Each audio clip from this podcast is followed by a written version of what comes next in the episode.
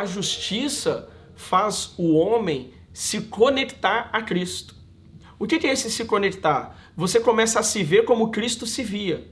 Então veja bem, Cristo tinha uma noção espiritual tão grande de justiça que ele nunca temia. Cristo tinha uma noção tão grande de justiça que ele caminhava em fé. A fé era algo natural para o nosso Senhor Jesus Cristo.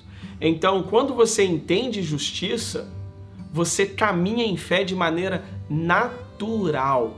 O que é a fé, então? A palavra de Deus fala em Hebreus 11 que a fé é a certeza das coisas que se esperam, a convicção de fatos que não se veem.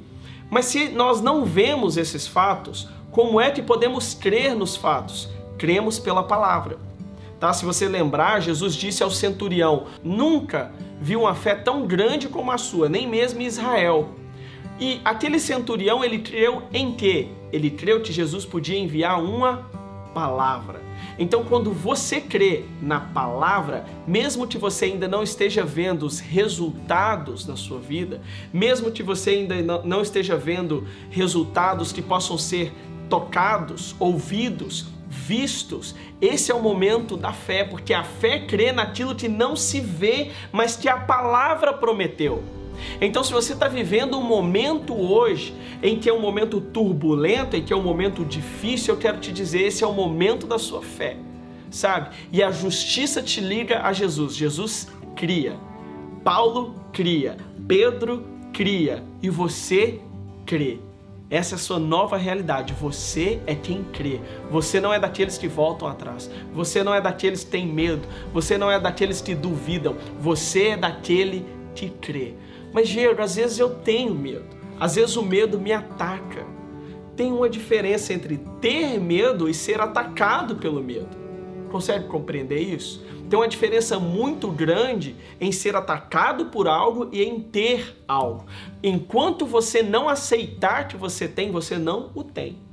Sabe, se um bandido entrar na minha casa, eu chego aqui em casa e o bandido está aqui, e ele está deitado aqui no chão, e ele fala: Eu vou viver aqui para sempre. Eu tenho uma posição ou eu aceito que esse bandido vai dormir aqui na minha casa para sempre, que agora esse espaço é dele, ou eu entendo que eu estou sendo atacado por esse bandido e eu começo a tomar decisões legais, posicionamentos legais contra o bandido. Veja bem, você pode tomar posicionamentos legais no mundo espiritual contra o medo. Você pode tomar posicionamentos legais no mundo espiritual contra a doença. Você pode tomar posicionamentos legais no mundo espiritual contra a condenação. Como? Pegue a palavra de Deus, confesse essa palavra que ela se torne uma realidade no seu espírito.